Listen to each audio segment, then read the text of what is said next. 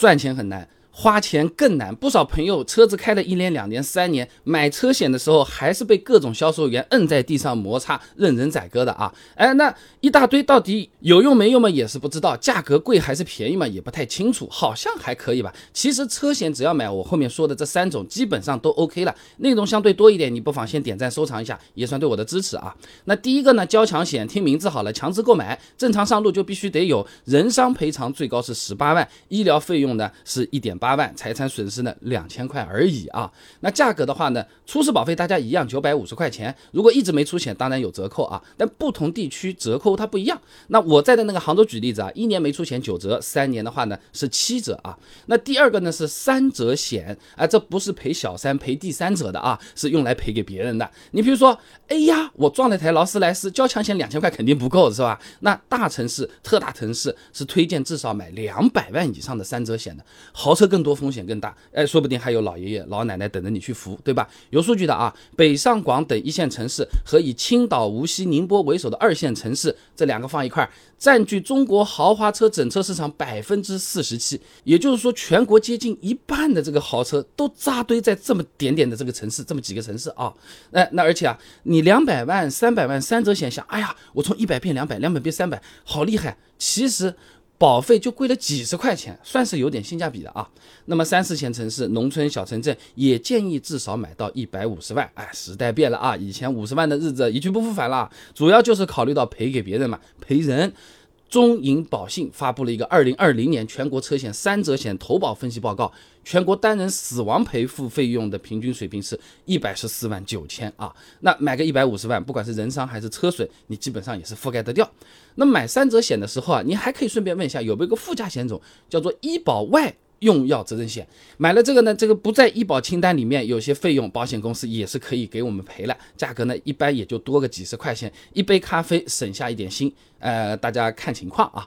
不过实际来看，也有朋友说，你就算不买这个附加险，保险公司也不是完全不赔医保外的费用，这情况就有点复杂了。感兴趣的朋友的话呢，你不妨就留言，如果说我后台数据看到数据比较好的话，我专门给大家来聊一集啊。你点个关注的话嘛，下次更新你也看得到啊。那第三个呢是车损险。就是赔我们自己车子了，还是拿 A 压劳斯莱斯撞一头举例子啊？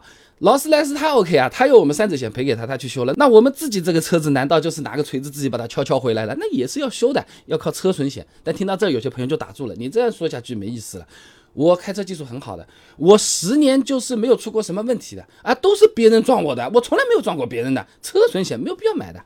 那实际上啊，以前我们视频是算过一笔账的啊，一台十万块钱左右的车子，你如果六年都不买车损险，能省钱差不多七千块钱左右，也不算是笔小钱，对不对？那你只要在这六年内。